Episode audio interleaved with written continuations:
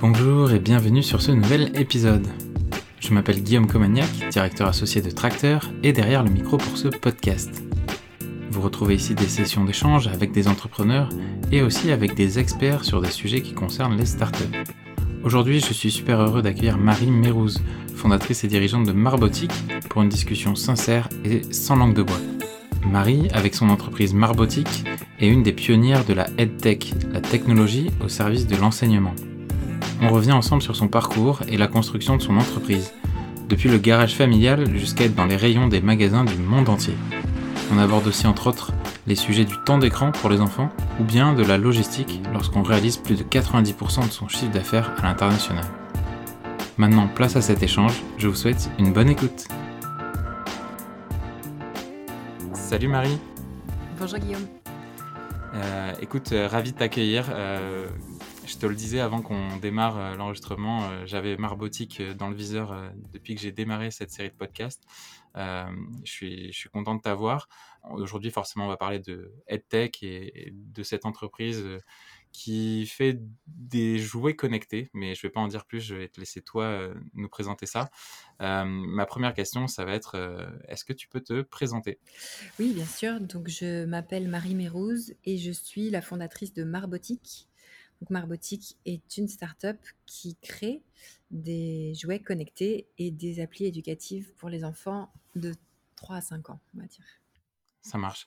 Toi, ton parcours, euh, c'est quoi? Je, je sais que tu as fait euh, l'école centrale, euh, voilà, que tu as un profil ingénieur, mais même avant ça, d'ailleurs, tu as choisi une spécialité en entrepreneuriat, mais, mais ça devient d'où tout ça? Est-ce que plus jeune, tu as aussi expérimenté des choses qui t'ont amené vers, vers cette formation? Vers, tu veux dire vers l'entrepreneuriat, vers cette expérience-là. Alors le fait effectivement d'être ingénieur, c'est une base scientifique et on peut, ça peut amener euh, vers des métiers euh, qui peuvent être ultra techniques et tout ça. Euh, moi, les spécialités que j'ai choisies, je ne savais pas forcément exactement ce que je voulais faire. Quand on sort d'une grande école d'ingénieur, il y a beaucoup, beaucoup de secteurs qui s'offrent à vous.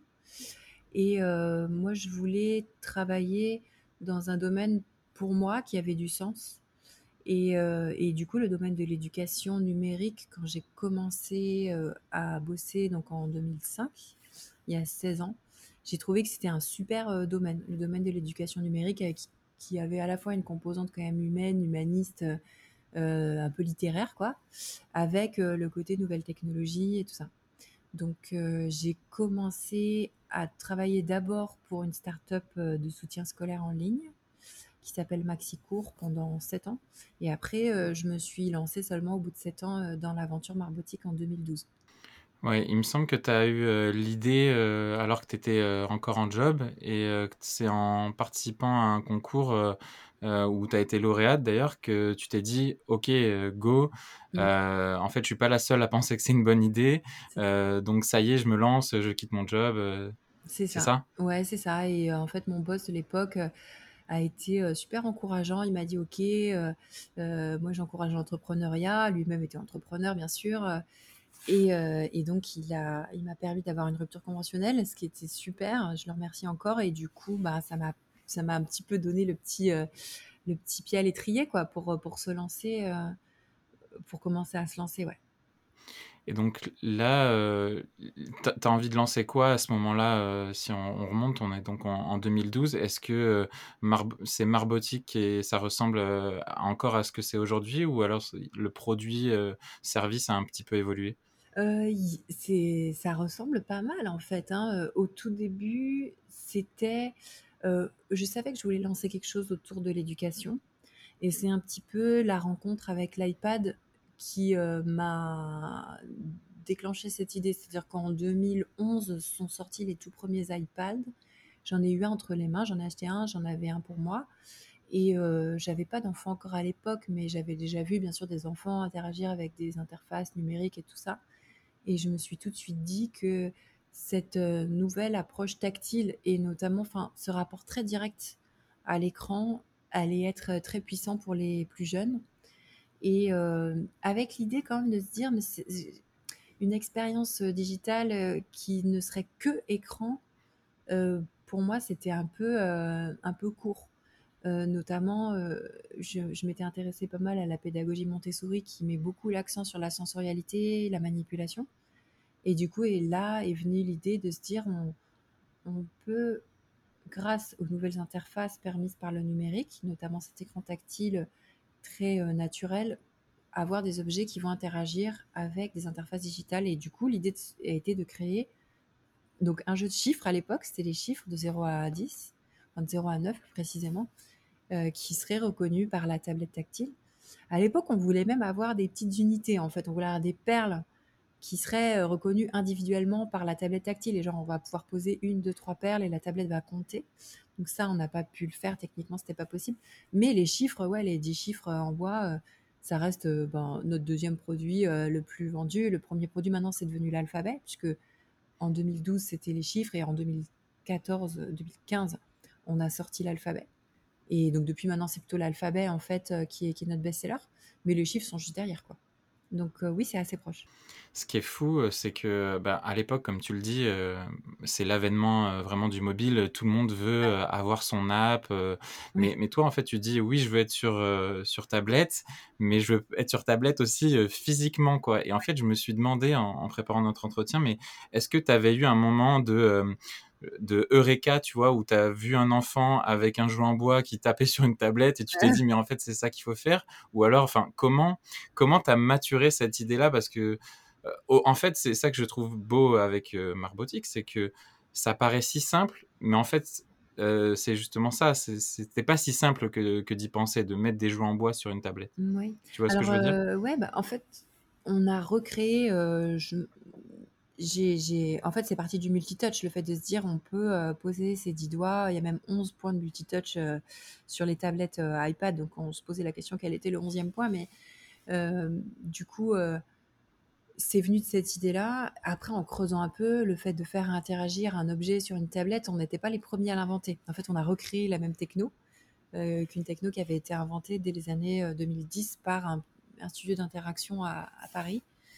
Et je sais pas euh, comment te dire d'où est venue, comment l'idée, est-ce qu'elle a maturé? Je pense que l'idée, elle est venue à un moment. Assez vite, on s'est rendu compte que c'était techniquement possible. On a construit des petits protos euh, comme ça. Euh, euh, je vais pas dire à l'arrache, mais c'était vraiment des petits protos très artisanaux. Et à partir du moment où on s'est rendu compte que ça pouvait marcher, je suis allée au concours justement des 10 ans de l'incubateur de l'école centrale Paris avec un proto. Quoi. Il y avait déjà un premier proto. Alors que l'idée, euh, euh, le concours, c'était le 25, c'était vers le 20 mai, je crois. Et j'étais sur le projet depuis début mars. Enfin, ça faisait deux mois. En deux mois, on avait réussi à faire un premier proto. Donc, c'était assez cool quand même. Tu dis on depuis tout à l'heure, euh, c'est que tu es accompagné de quelqu'un? Non, j'ai pas, j'ai pas eu de co-founder à l'époque. J'étais seule sur le projet et je suis restée seule sans associé jusqu'à l'année 2017. Donc cinq ans, ça a été long. Mais j'ai été beaucoup aidée par euh, tout un réseau d'abord familial. J'ai eu euh, beaucoup mon père euh, qui lui aussi ingénieur et qui m'a pas mal aidé sur les tout premiers protos et même sur la première série. Puisque dès l'année 2012, on a voulu faire une première série de 100 unités, qui était en gros une pré-série qui était montée de façon ouais, artisanale dans le garage de mes parents, dans le salon de mes parents. On a fait une petite chaîne de production, on avait acheté des boîtes et tout ça. Enfin, c'était c'était rigolo, quoi, mais c'était quand même assez artisanal. Et euh, donc au début, j'ai été quand même accompagnée par euh, tout un réseau de gens, on va dire complètement bénévoles, quoi, qui ont, qui ont kiffé le projet et qui ont dit ouais, mais ça a l'air cool ce que tu fais, moi je peux t'aider comme ci, je peux t'aider comme ça.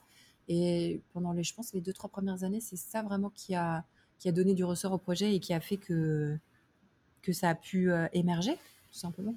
Mmh tu dis ça a été, euh, ça a été long là les les 5 premières années, les trois premières années. Mmh. c'est quoi qui a été long?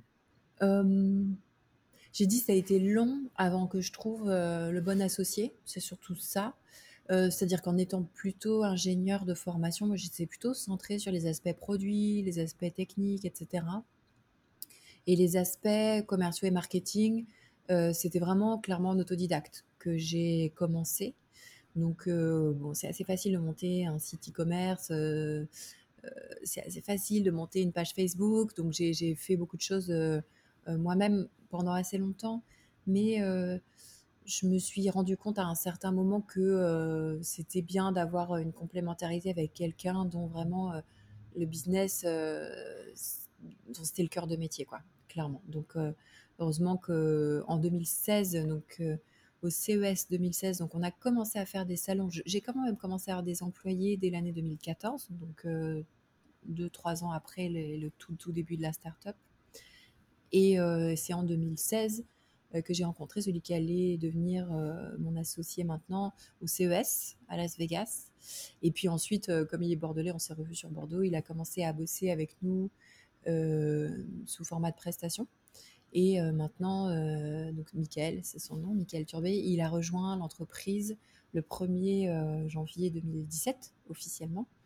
Et du coup, depuis, bah, on, est toujours, on est toujours ensemble et ça se passe, ça se passe super bien. Et c'est vraiment bien de pouvoir avoir quelqu'un qui, qui prend le projet autant à cœur qu'on le prend soi-même. Et, et j'ai aussi appris depuis qu'en fait, les règles de financement des startups se sont un peu durcies et que je n'aurais probablement pas pu avoir les offres de financement d'amorçage que j'ai eu à l'époque en étant solo founder. Donc je suis un peu passée entre les mailles du filet probablement 2012 et 2015 quoi. bah, faut dire que l'écosystème startup était déjà aussi moins structuré et, ça voilà, ça ressemble pas forcément à, ce qu'il y a aujourd'hui. 2012-2013, mmh. comme ça, c'était le boom, le du boom euh, ouais, des startups euh, digitales euh, à Bordeaux. Quoi. Ouais, carrément, il y a eu une belle génération d'ailleurs, notamment dans l'économie collaborative. Je pense à Justock, Sambot, etc. Et, d'ailleurs, vous aviez même créé votre écosystème dans l'écosystème. en, en faisant le château numérique, qui était une chouette on se voit toujours. En fait, on fait des. Je je sais pas si je peux trahir un secret, mais on a un groupe WhatsApp qui s'appelle le G7. et en fait, on fait des déjeuners euh, tous les deux mois, ou comme ça, ou tous les mois, on essaie de se voir et, on, reste en contact. Et c'est super sympa d'avoir une espèce de promotion en fait d'entrepreneurs qui ont à peu près la même maturité de boîte. Parce que assez vite, euh, c'était un peu bas les masques, quoi. Ça permettait de, parler euh, de la réalité de notre quotidien, euh, des choses cool, mais aussi des galères. Et il faut pas se voiler la face, il y a quand même beaucoup de galères. Et euh, c'est toujours, euh, toujours sympa de se rendre compte que les autres galèrent autant que soi-même. En fait, c'est toujours, toujours un, grand moment de, ouais, de camaraderie, de se dire, ok, bah, on est tous en fait, on est tous en train de faire le mieux qu'on peut, quoi. ouais, top. Bah, en tout cas, vu de l'extérieur, ça avait l'air, ça avait l'air trop cool de, de vivre ça au, château numérique lorsque vous aviez lancé ça. Enfin, moi, je, regardais ça avec attention et je trouvais ça vraiment euh, voilà, vraiment chouette. Ça renvoyait vraiment une belle image aussi de cet écosystème euh, startup qui, qui avait l'air bienveillant. Euh, je vais revenir sur la partie un peu marketing, sales et, justement, tu, disais que toi au début, tu as fait beaucoup de choses toi-même et je voulais revenir aussi sur quelque chose, c'est que quand on, on voit Marbotique pour la première fois, on a l'impression que vous adressez quasi exclusivement à une clientèle euh, B2C, donc euh, vraiment pour euh, les parents et les utilisateurs finaux. Mais il y a eu aussi quand même une vraie envie et une vraie stratégie d'aller vers les écoles, les instituteurs. Alors je dirais peut-être pas les entreprises, mais en tout cas, il y a eu un moment où certainement tu t'es dit ça suffira peut-être pas de juste aller chercher les, les utilisateurs dans leur salon. Euh, c'est pas exactement, tu, vois, dans l'ordre dans lequel ça s'est passé. Alors, le tout premier client de Marbotique, ça reste une enseignante, Véronique Favre. Je remercie, big up.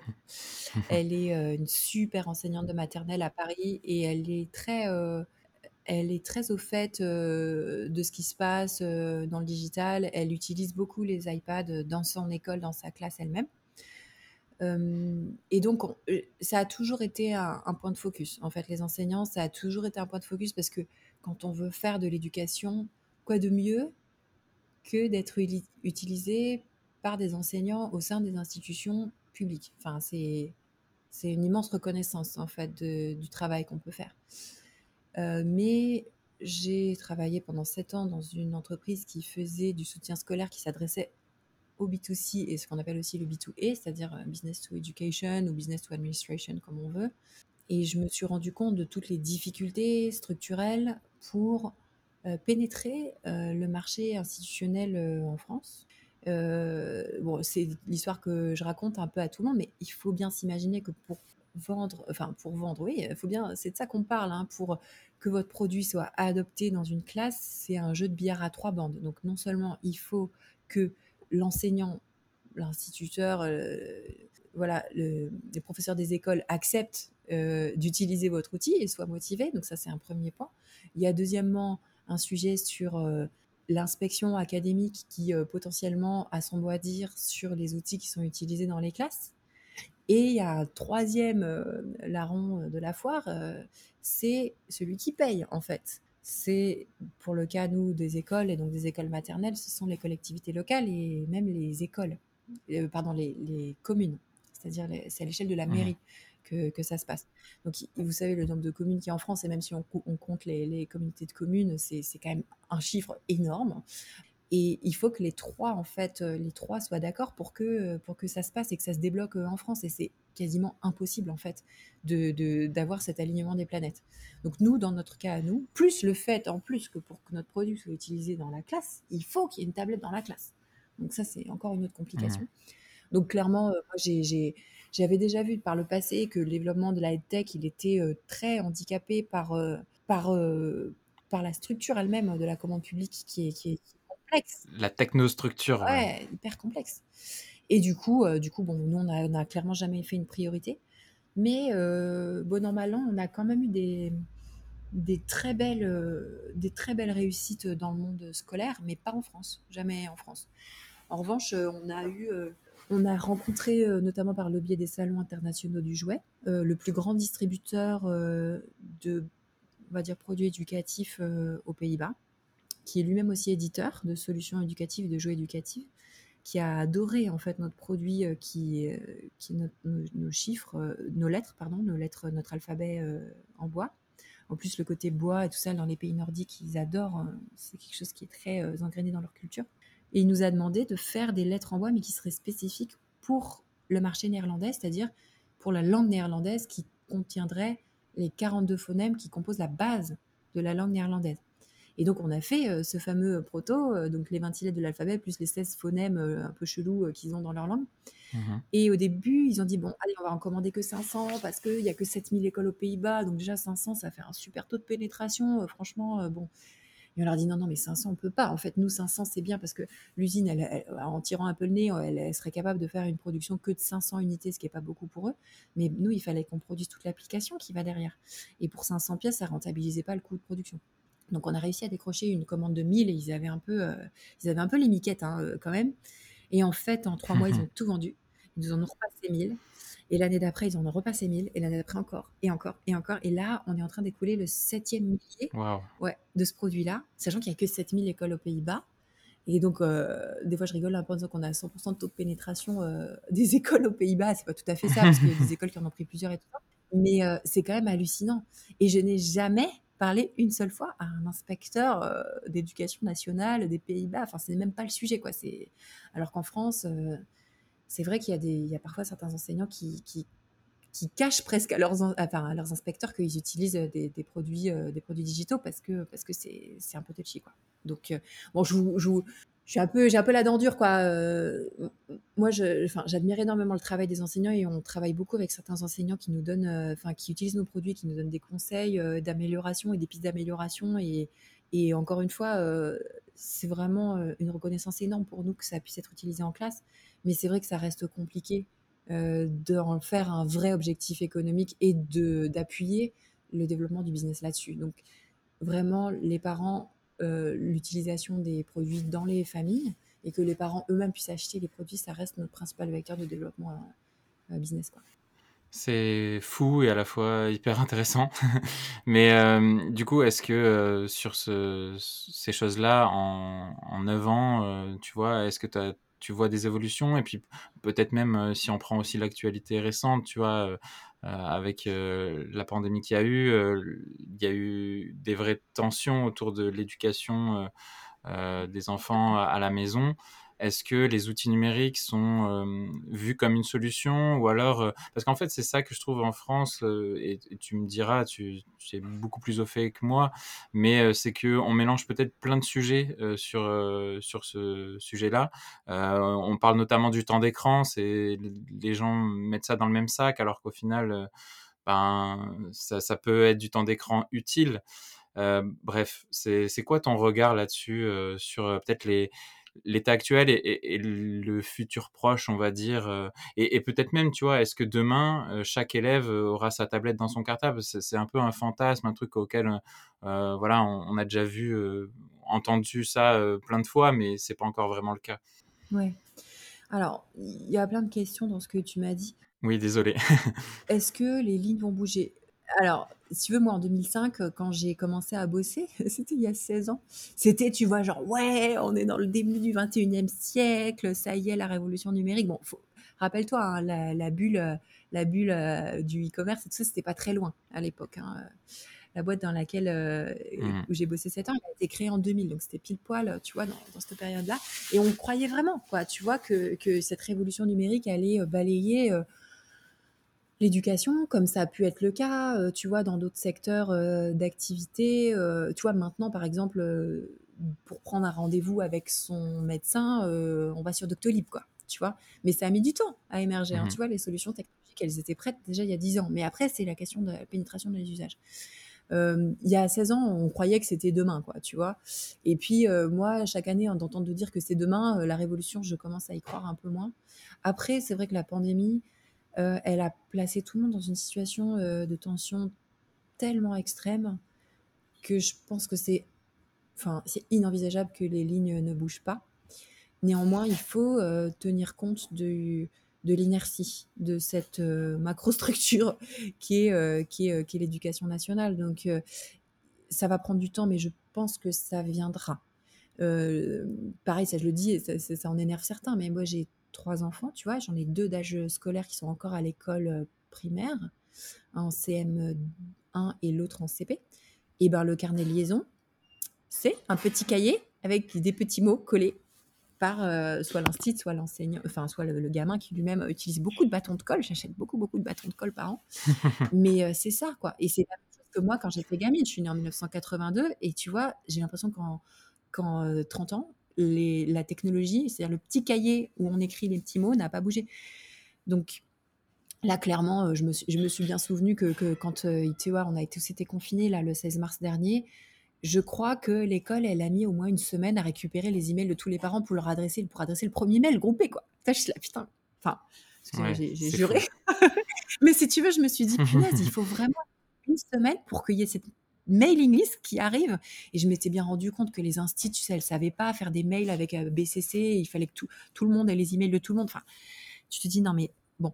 Donc, il existe en fait des solutions qui s'appellent les ENT, des, environnements euh, numériques euh, de travail, tu vois, qui mmh existent depuis fort longtemps, euh, qui sont des logiciels de communication entre l'administration et l'école et les parents qui existent, qui sont des solutions très bien développées, et simplement il faut juste les mettre en place. Donc là, clairement, je pense que ça, ça deviendra totalement nécessaire. Ça a beaucoup été implémenté pour les collèges et les lycées. Tu vois, maintenant, je pense qu'il y a vraiment euh, le réflexe de dire ok j'ai mon gamin au collège je vais consulter son bulletin scolaire les peut-être euh, tu vois les devoirs etc euh, en ligne il faudrait que ça vienne aussi pour les pour les primaires aussi quoi il faut qu'on arrive à passer au 21e siècle mais je pense que ça va prendre ouais ça va continuer de prendre un petit peu de temps. Et après tu avais une deuxième question que j'ai oubliée. Ouais, euh, moi aussi j'ai oublié parce que c'est vrai que j'ai eu tendance à t'en poser plein, mais c'était, euh, euh, je pense que tu as fait un peu le tour sur sur ce sur le quoi je voulais t'interroger, mais au final ça fait très bien la transition avec un autre thème que je voulais aborder, c'est le fait que au final cette structure qui est un peu limitante en France pour vous, Mmh. c'est c'est pas forcément un problème parce que vous avez énormément de votre chiffre d'affaires qui est euh, euh, à l'export et, à l'international. Est-ce que c'est une cause ou, tu vois, enfin, d'où ça vient? Est-ce que tu t'es dit, bah, en France, ah. c'est un peu lent, donc forcément, on va aller euh, à l'international, tu vois? Enfin, Je, je sais pas, mais. mais je, retrouve ta deuxième question et ça, c'est une chose dont je voulais parler. tu m'as encore posé plein de questions. Alors, première chose, tu me parlais du temps d'écran et je voulais oui. Je voulais parler de ça parce que euh, la semaine dernière, il y a deux semaines, il y a eu Le Monde qui a, qui a sorti un, article que j'ai adoré, euh, qui s'intitulait Usage du numérique, la question du temps d'écran, c'est le degré zéro de l'analyse. Et ça, c'est une citation de l'excellente psychologue euh, Vanessa Lalo.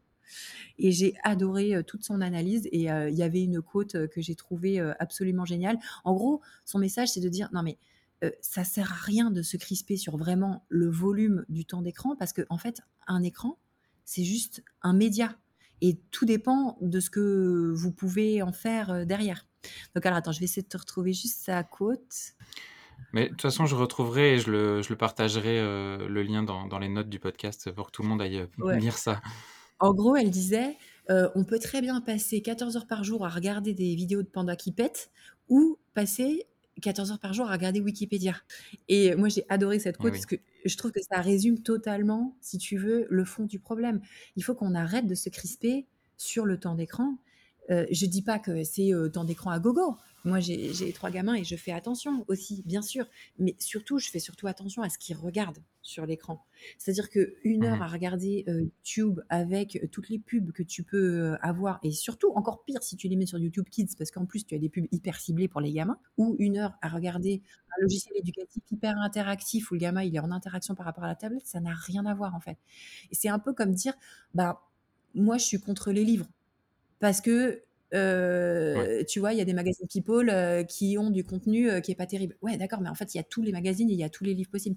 Il faut se rappeler quand même qu'au début, il y a pas si longtemps, il y a 100 ans, c'était pas bien vu en fait les livres pour enfants les livres, c'était genre le truc, euh, tu vois, le bon point quand tu avais fait, euh, que tu avais super bien bossé à l'école et c'était un truc hyper précieux que tu devais regarder, etc. Donner un livre à un gamin de 18 mois, c'était du, enfin, c'était, euh, c'était impossible, quoi. C'était quelque chose qui n'était pas bon pour les enfants parce que ça allait abîmer leurs yeux. D'ailleurs, les enfants, ils n'étaient pas faits pour lire, mais ils étaient faits pour bouger et aller dehors, etc. Et même pour les jeunes filles, on, on imaginait que les romans pouvaient pervertir, tu vois, leur esprit et leur donner des idées qui étaient pas forcément pour une jeune femme. Mais tu vois, mais oui, et donc, et donc maintenant, en fait, on n'envisagerait pas. Enfin, tu vois, au contraire, on voit une jeune femme qui lit, on est là, mais génial, vas-y, euh, lis quoi, tu vois. Donc euh, voilà, il faut, il faut euh, admettre que l'écran c'est un média comme un autre et que ce qui compte c'est le contenu qui est dessus. Et donc j'ai effectivement adoré ce, cet article sur le monde parce que je me dis enfin peut-être les choses commencent à changer, surtout que avec l'énorme contrainte qui a été placée sur les parents par rapport à cette pandémie et notamment au confinement, c'est-à-dire rajouter encore euh, dans la culpabilité des parents, le fait de dire ah mais en plus ton gamin euh, il regarde tant d'écran et euh, tu vas en gros lui bousiller le cerveau. Enfin, je trouve que c'est insupportable. Et c'est encore pire, je pense, aux États-Unis où ils n'ont pas eu les structures d'accompagnement qu'on a pu avoir. Il y a plein d'écoles qui ont continué d'être fermées et il y a plein de personnes qui ont perdu leur emploi. Et surtout, ben, je vous fais pas de dessin, mais dans un couple avec deux gamins en bas âge et, et s'il faut qu'il y ait un, des deux parents en fait qui, euh, qui s'occupe des deux enfants et qui fasse le zoom avec euh, l'école maternelle et tout ça, et dont le, le patron euh, a un petit peu marre d'entendre des, des, gamins brailler derrière quand il y a une, une visioconf, bah, c'est toujours la maman qui perd son emploi en fait. Il y a énormément de mamans qui ont perdu leur mmh emploi en 2020 à cause de cette pandémie parce qu'ils pouvaient plus se permettre, en fait, bah déjà parce qu'il y a eu énormément de pertes d'emploi tout court, en fait, il y a eu énormément de licenciements. Il faut savoir que il n'y a pas de chômage aux États-Unis. Hein. Il y a maximum deux semaines, en gros, de ce qui mmh s'appelle severance package. Et ensuite, c'est genre, ben, débrouillez-vous, quoi. Et donc, c'est dramatique, en fait, ce qui se passe. Donc, là-dessus, rajouter en plus la culpabilité de dire, ah, ok, mais en plus, ne leur mets pas plus de temps de minutes d'écran par jour. Et, enfin, voilà, moi, je trouve que c'est un faux débat, c'est un faux c'est un débat qui est mal posé et, euh, et c'est aussi une sorte d'hystérisation euh, de, de, de, la modernité. C'est, on essaie de mmh préserver aussi les enfants de la modernité et à juste titre, je pense, mais il faut pas non plus jeter le bébé avec l'eau du bain. Quoi. Je, ça me fait toujours rire qu'on présente toujours aux enfants le chouchou. Vous savez, le chouchou, le train à vapeur, c'est ça l'imagerie pour un enfant de, du train. mais les trains, ils ressemblent plus du tout à ça maintenant, en fait. et c'est ça, c'est ce côté un peu nostalgique. Euh. Et sur le côté international, c'est vrai qu'en France, il y a toujours cette petite suspicion de dire quand tu quand tu expliques que tu fais des des jouets éducatifs, tout de suite c'est: «Ah génial, super et qu'est-ce que c'est comme jouet éducatif?» «Ah bah, c'est des jouets, avec des chiffres et des lettres en bois et des tablettes tactiles». «Ah les tablettes!» voilà et donc si tu veux, bon, cette discussion après l'avoir eue, genre, 50 millions de fois, bon, ça devient un peu, un peu lassant, quoi. Donc, euh, effectivement, dans d'autres pays du monde, euh, il n'y a pas exactement le même accueil. Et c'est ce qui se traduit par nos ventes, effectivement. On fait plus de 90%, euh, ça fait 4 ou 5 ans qu'on fait plus de 90% de notre chiffre d'affaires à l'export.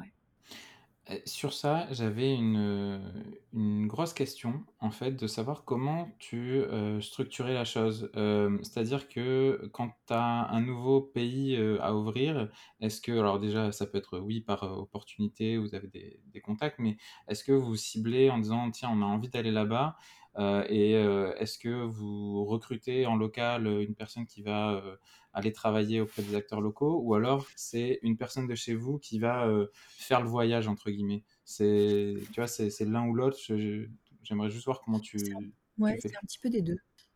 C'est un petit peu des. 2. On a identifié, alors ça peut arriver que ce soit purement par opportunité dans des salons internationaux, des gens qui nous contactent. C'est ce qui s'est passé, par exemple, pour le Middle East. Tu vois, on a des gens qui nous ont dit: «Ah bah, heu, nous, on voudrait, heu, implémenter vos produits dans telle, heu, telle enseigne» et cetera et du coup là, on a fait banco. Après, y a on a essayé d'être assez stratège sur certains autres pays en en se concentrant sur les pays où on pensait qu'on avait la meilleure appétence. Clairement, c'est des pays, des pays qui parlent anglais, tu vois? Donc les États-Unis, le Canada, l'Australie, Nouvelle-Zélande et un petit peu le UK. Heu, après, heu, tout tout ce qui est pays nordiques aussi, ça marche bien pour nous. Et là, heu, c'est un mélange des 2. C'est-à-dire, on n'a jamais recruté des personnes qui seraient détachées, vraiment dans le pays, mais on a travaillé avec beaucoup d'agents. Des agents qui sont quasiment qui se présentent quasiment comme un employé de ta boîte, mais qui défendent les intérêts de ta boîte auprès des distributeurs, des retailers et tout ça. Et et puis il y a eu aussi pas mal de voyages. Bon, je te cache pas que depuis, depuis, mars 2020, bah, il y a plus de voyage du tout. Et du coup, ça permet aussi aux à mon associé et puis aux aux équipes commerciales de se reposer, tu vois?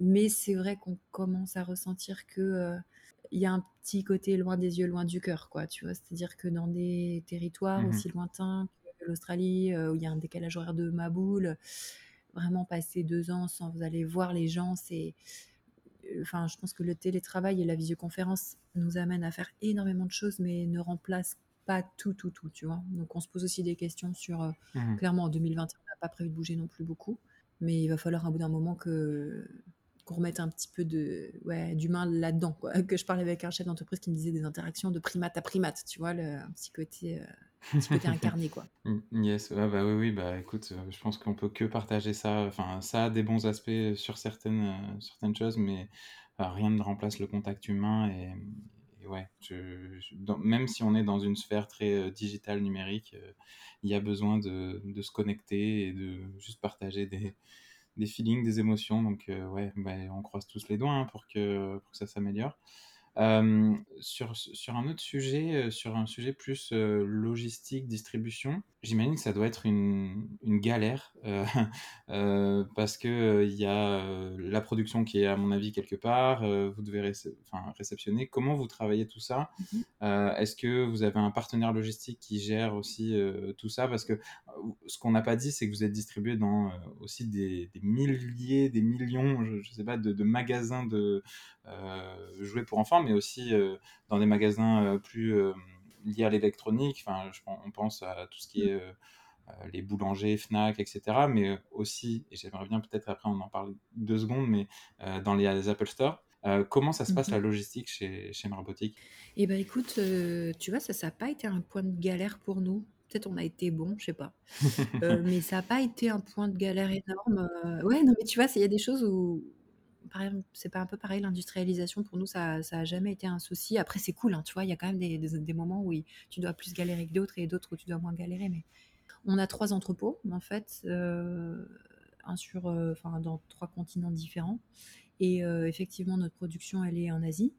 Donc on a un 1er entrepôt qui est, qui est pas très loin de l'usine, et ça nous permet de stocker une partie, heu, des des unités produites et après en fait on fait voyager, heu, en Europe ou en Amérique du Nord en fonction des besoins. Non franchement ça a ça jamais été, heu, un gros problème. Le point qui a été un peu problématique, c'est pour nous de trouver, un bon logisticien aux États-Unis. On n'a toujours pas trouvé et heu, notamment faire un inventaire aux États-Unis, heu, ça semble insurmontable et comme ça revient chaque mois, heu, c'est un peu c'est un peu relou. Donc on a une personne dans l'équipe qui s'arrache les cheveux, vois, tous les mois, pour, netter les inventaires, US quoi. Mais franchement non, c'est c'est c'est pas le point sur lequel on s'est le plus, on s'est le plus cassé les dents. Et après, alors tu disais des millions, on est plutôt sur, je pense, des des milliers, ouais, des centaines ou des milliers de de boutiques qui distribuent nos produits effectivement dans le monde entier. Et on s'appuie aussi pas mal sur les sur notre réseau de distribution. Tu vois, quand c'est vraiment, un pays éloigné comme, l'Australie, on va pas s'amuser nous-mêmes à avoir un entrepôt là-bas et cetera. On on on se met d'accord avec un distributeur, OK, on lâche un peu plus de marge, mais du coup, il gère aussi toute la partie distri, quoi, tu vois? Ouais, mmh, j'ai vu aussi, heu, sur la partie distribution, vous avez fait un choix, heu, alors là encore, heu, je pense qu'en France, on il y a c'est plus sujet à débat que, heu, dans des pays plus an anglo-saxons, mais vous avez fait un un choix aussi d'utiliser, heu, pas mal Amazon, heu, comme beaucoup de marques de puériculture d'ailleurs, heu, enfin je je sais de quoi je parle, Mmh. heu, sur la dernière année. Est-ce que tu peux nous en parler? Parce Oui. qu'en fait, j'ai vu, heu, ça ça me fait penser, il y a y a même Philippe Métayer, heu, directeur général de la French Tech, qui qui est passé aussi sur ce podcast, il y a quelque temps, qui avait posté un un message en disant, heu: «Je commande plus rien sur Amazon depuis, 4-5 ans», j'en sais rien et heu et toi forcément tu lui avais répondu: «Ben, on en parle quand tu veux», parce qu'évidemment vous, vous vous utilisez aussi ce support-là pour votre distribution parmi d'autres. J'aimerais avoir ton sentiment Bah, oui, là-dessus. oui, en plus, Philippe, on est on est on est voisins, quoi, on est voisins, donc je lui ai dit: «Bah, vas-y, heu, viens, on prend un café, quoi, monte prendre un café, puis on en parle». Alors, c'est sûr que nous, on s'est pas mal développés en 2017, heu, beaucoup sur la partie retail physique, c'est-à-dire être présent, comme tu disais, heu, chez Boulanger, chez Fnac, dans les magasins Apple, ça s'est arrivé seulement en 2018 et 2019 et puis après, bon et autres, tu vois, autres grandes anciennes style Best Buy, Target et tout ça, aux US. On avait peut-être un peu négligé, la partie e-commerce, tu vois? Ce qui est un peu surprenant pour une boîte, comme la nôtre, heu, qui est quand même, heu, avec un produit super digital, quoi. Mais on a ce côté hardware aussi, enfin, tu vois, c'est un peu les 2. Et on s'est mis sérieusement, on enfin, on a recommencé vraiment, vraiment sérieusement, heu, à se focus sur la partie, e-commerce en 2020. Mais on bossait déjà effectivement, sur notre site e-commerce et aussi sur des plateformes de marketplace, dont Amazon et dont d'autres aussi. Et hem, bah, écoute, enfin, on va pas, tourner autour du pot, Amazon, ils ont une part de marché, heu, dans le e-commerce qui est hallucinante et en plus, avec la pandémie, ils n'ont fait qu'avoir une croissance exponentielle et une part de marché, heu, encore plus croissante, quoi. Aux États-Unis, je crois que attends, je voudrais pas dire de bêtises, mais je crois que les chiffres, ce sont ceux-là. Je crois qu'il y avait déjà 40 % des ventes de jouets qui passaient sur du e-commerce aux États-Unis et qu'avec la pandémie, c'est passé à 70 %, tu vois? Donc heu, Ah, c'est clair énorme. qu'Amazon, heu, s'est tiré, heu, la part du lion, si tu veux, dans cet élan mondial vers le e-commerce. Après, bon, de là à faire, j'ai suivi de de de loin ces ces polémiques, sur Amazon et ça m'a un petit peu rappelé, si tu veux, les polémiques qu'il y a eu sur le fait de fabriquer en Chine. Parce que, Mmh tu vois, mh. limite, si tu es un entrepreneur français et que tu construis un produit et il faut absolument le produire en France et cetera. Il faut vraiment voir les choses en face. C'est que nous, vu la façon dont notre assemblage industriel, il est fait et vu les volumes que nous faisons cette en ce moment, on pourrait juste pas produire en France, si tu veux, à moins de Mmh doubler Ouais, c'est une réalité heu, économique, en fait, heu et mais ouais, puis c'est une réalité économique. Si tu veux, donc pour une start-up, heu, tu peux essayer de te priver du canal de e-commerce majeur qui, heu, est en train de faire un bond géant ou tu peux te dire: «Ben, au contraire, heu, génial et c'est grâce à ça que je vais aussi développer mon activité» et pour nous, Amazon, on ça nous a clairement aidés à, mmh, à accroître nos ventes et on est, heu, accompagnés, heu, chez eux, a un programme Launchpad qui permet de de de traiter un peu différemment les start-up qui font des produits innovants et tout ça. Mmh mh. Et et clairement, ça nous a aidés, ça nous a apporté l'exposition sur nos produits et du coup, moi, tu vois, j'ai un peu de mal effectivement avec ces ces ces prises de position hyper, heu, tu vois, dire: «Ah non, surtout pas Amazon», ou enfin, assez dogmatique, quoi.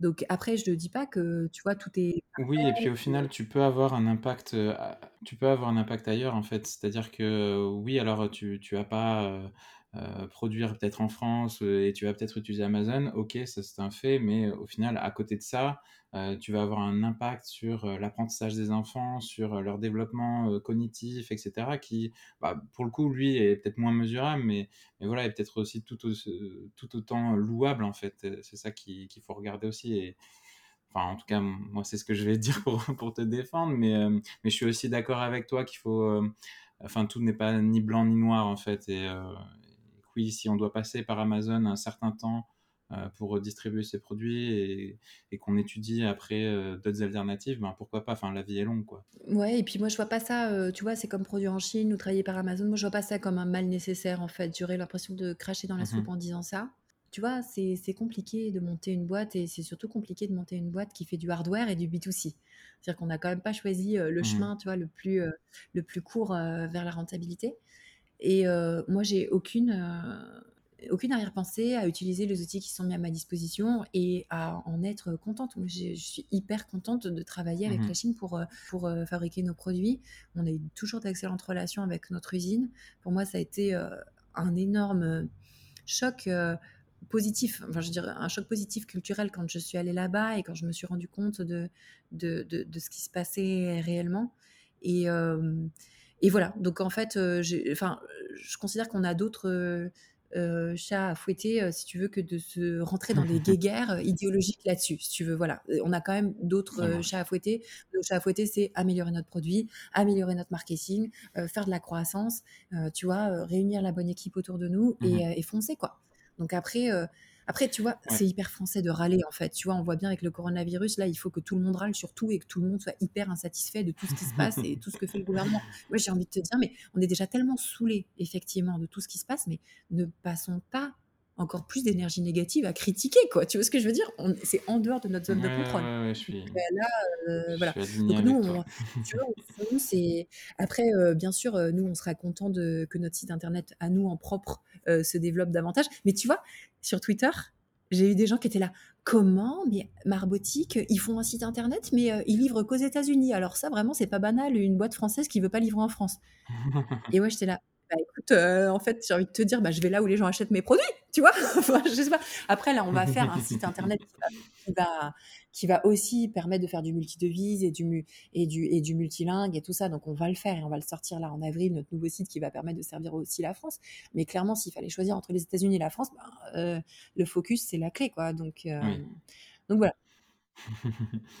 Bah, je te remercie beaucoup pour euh, cette franchise et enfin, de toute façon, euh, pour t'avoir vu plusieurs fois dans, différentes interventions, dans les conférences, c'est quelque chose que tu cultives, cette transparence-là, cette sincérité. Donc, euh, bah, merci aussi de l'avoir là sur le, sur le podcast. Ça fait, ça fait plaisir. C'est hyper rafraîchissant de ne pas avoir un, un discours euh, trop euh, policé.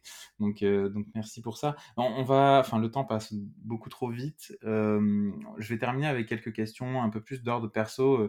je n'ai pas abordé tous les sujets que je voulais aborder, mais bon, enfin, si certains ont des questions à, l'écoute de ce podcast, ils pourront te contacter. D'ailleurs, la, façon la plus simple pour te contacter, toi, c'est plutôt LinkedIn. Twitter, tu disais que tu étais actif aussi dessus? Ouais, LinkedIn, c'est mieux. Ok, bon, ben, on, on mettra ton, ton LinkedIn. Euh, d'un point de vue plus personnel, euh, je voulais savoir, euh, vu que c'est une aventure qui a quand même été assez longue, qu'est-ce que ça t'a apporté En quoi ça t'a changé l'aventure marbotique? Je sais même pas, tu vois, par où commencer pour te dire quels sont les changements? Euh, Effectivement, ça va faire 8 ans, donc tu vois, c'est super long. On, évolue soi-même, hein. enfin, tu vois, euh, entre 30 ans et 38 ans, euh, c'est quand même une tranche de vie, je trouve, hyper riche et hyper dense, où il, se passe plein de choses, et puis, puis même, enfin, tu vois, au niveau perso, je suis devenue mère de famille entre-temps et tout ça. je pense que... Je pense vraiment que j'étais déjà un petit peu multitâche avant de lancer Marbotique mmh avec beaucoup d'intérêt éclectique et tu vois, du style être bonne pour à la fois pour communiquer, mais pour aussi écrire, mais aussi pour faire des, tu vois, des tableaux de chiffres un peu compliqués ou des machins comme ça. Bon, mais là, je pense qu'avec le côté avec le côté CEO pendant pendant huit ans où tu étais un peu au four et au moulin, vraiment le côté couteau suisse s'est développé encore plus. Après, j'ai l'impression que sur chacune des branches, tu vois, de gestion de la boîte, que ce soit en marketing, que ce soit en RH, que ce soit en finance, que ce soit, tu vois, que je progresse un petit peu. Mais, heu, mais je trouve ça quelque part presque un peu long de devoir tout le temps, tout le temps, tout le temps se réinventer et tout le temps être dans la zone d'effort. Heu, parfois j'ai un peu envie que d'être un peu plus dans la zone de confort, tu vois? Je me dis, je me dis les les les mecs qui sont avocats ou médecins à mon âge, ça y est, ils sont installés dans leur pratique et hem, ils connaissent leur métier, quoi. Ils sont experts de leur domaine et moi j'ai l'impression que je je je tu vois, que l'expertise, elle est toujours un peu plus loin, quoi. Après, heu, je je me c'est aussi en prenant du recul de se dire: «Oui, c'est clair que si demain je devais diriger une autre boîte, je serais vachement plus outillée qu'il y a 8 ans», mais Et c'est quelque chose qui te travaille?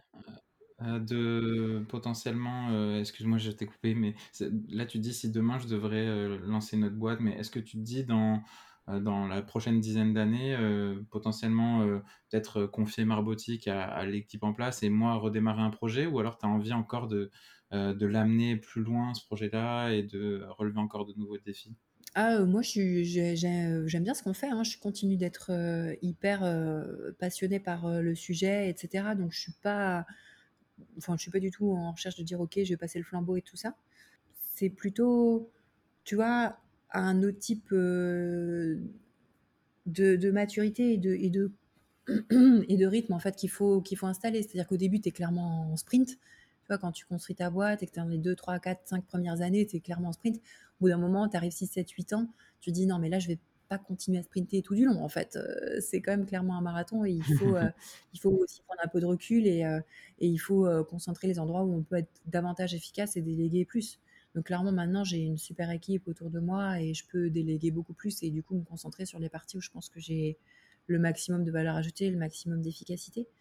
Mais non, non, j'ai pas j'ai pas forcément de de vocation à changer de taf, mais juste je me pose les questions en me disant: «Tu vois, vu que tu fais et que tu es quand même autodidacte aussi dans la gestion d'entreprise, parfois, c'est pas du tout un complexe d'imposteur, mais c'est de se dire: «Est-ce que vraiment, heu, en fait, je serais capable de gérer une autre boîte que la mienne?»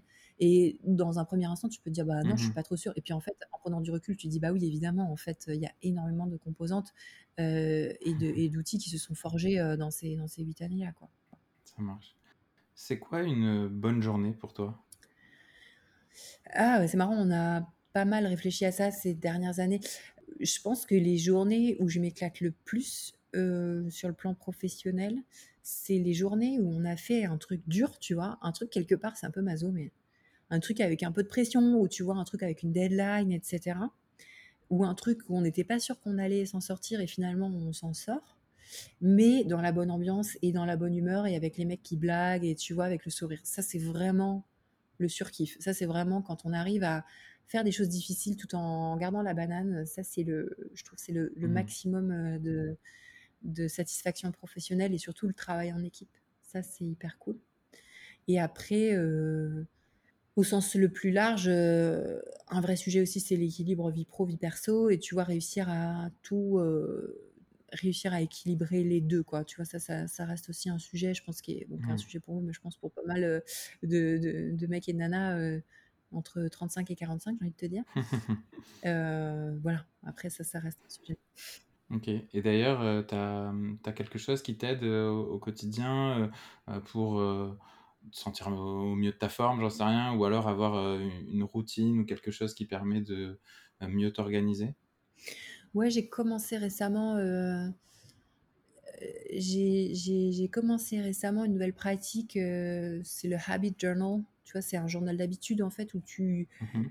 tu mets tes priorités et tu coches tous les jours, en fait, ce que tu as fait ou ce que tu as ce que ce que as pas fait, en fait et rien que le fait de de cocher soi-même, heu, la petite case, heu, ils disent que c'est une petite tu vois, c'est une petite, un petit shoot de dopamine quand tu coches ta case et ça te motive, en fait, pour, pour, continuer un peu plus. C'est basé sur, le bouquin qui s'appelle Atomic Habits de James Clear et je me suis aussi, heu, beaucoup entourée de coachs, heu, différents coachs, tu vois? Des coachs business, des coachs, heu, human resources et là récemment, je travaille avec une, au niveau perso, avec une mindset coach et j'ai beaucoup écouté de podcasts, tu vois? Beaucoup de podcasts de développement perso, et et ça, ça m'aide en fait, donc j'ai beaucoup, beaucoup écouté, tu vois? Une des une des podcasteuses que j'aime le plus, elle s'appelle, Brooke Castillo, je sais pas si tu la connais? Qui est life coach. Non, mais j'irai regarder. Ouais, c'est hyper cool. Franchement, c'est hyper, hyper cool et elle disait, hem, il y a beaucoup de gens qui sont dans le passive action, c'est-à-dire tu écoutes, tu vois, tu engranges, tu lis des bouquins, voilà, et puis tu fais jamais les choses. Et en fait, il faut passer de passive action à massive action. Et massive action, c'est genre, je lâche pas l'affaire, quoi. Tu vois, j'ai, euh, enfin, je vais prendre un exemple complètement euh, euh, trivial, mais tu vois, par exemple, se coucher, dormir plus. Tu vois, il faut vraiment être plus reposé, être à fond et du coup dormir, enfin, pas forcément à fond, mais du moins être bien et dormir davantage.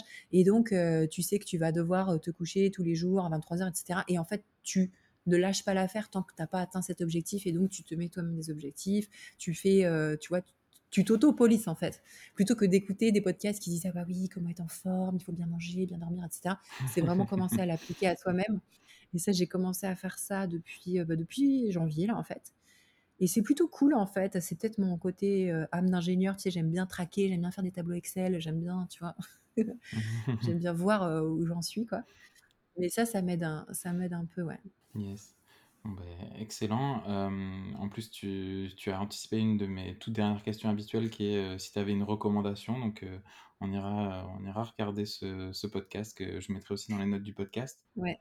Est-ce que tu as un dernier mot pour, pour conclure? Écoute, non, moi j'ai envie de te dire, le printemps revient, tous les espoirs sont permis, c'est bon, on va s'en sortir, quoi. Cette, année 2020-2021 euh, euh, de Daube. yes, carrément. Ça sera d'ailleurs si jamais on, se reparle dans un an, euh, tu pourras dire cette année elle est réussie, pourquoi? C'est quoi le principal objectif à atteindre? Peut-être que tu n'as pas le droit de me le dire. Hein. si, si, bah pour nous, on a, on, a, on a fait un grand plan stratégique, si tu veux, qui a commencé début 2000, enfin mi-2020 et avec des objectifs assez précis en 2021. Et notamment, on avait deux gros objectifs qui étaient euh, de faire une grosse croissance sur nos ventes B2C et euh, d'améliorer significativement euh, nos produits. Et on a déjà atteint pas mal de milestones là-dessus. Mais oui, oui, on a, on, a, on a nos chiffres et on sait, on sait exactement quelle est notre roadmap sur l'année qui vient. Donc, dans un an, dans un an au moins, j'aurai les métriques pour te dire si oui ou non on pense qu'on a, qu'on a réussi l'année ou pas. Mais là, c'est encore trop tôt pour te le dire, malheureusement. Ok, et eh ben, écoute, en tout cas, moi, c'est tout ce que euh, je te souhaite et je souhaite à, l'équipe Marbotique. Merci euh, beaucoup, euh, Marie, pour cet échange que tu, m'as accordé, pour, je l'ai dit un peu plus tôt, ta, transparence, ça fait vraiment du bien. Je mettrai évidemment bah, toutes les infos, comme d'habitude, pour retrouver et l'entreprise et tes contacts. et puis, je te dis à très bientôt. Ok, ça marche. Merci beaucoup, Guillaume. Merci beaucoup pour votre écoute. J'espère que cet échange vous aura plu. Si c'est le cas, j'ai une faveur à vous demander. Faites découvrir ce podcast à une personne de votre entourage, un collègue, un ami, un membre de votre famille, quelqu'un qui est curieux de la sphère startup.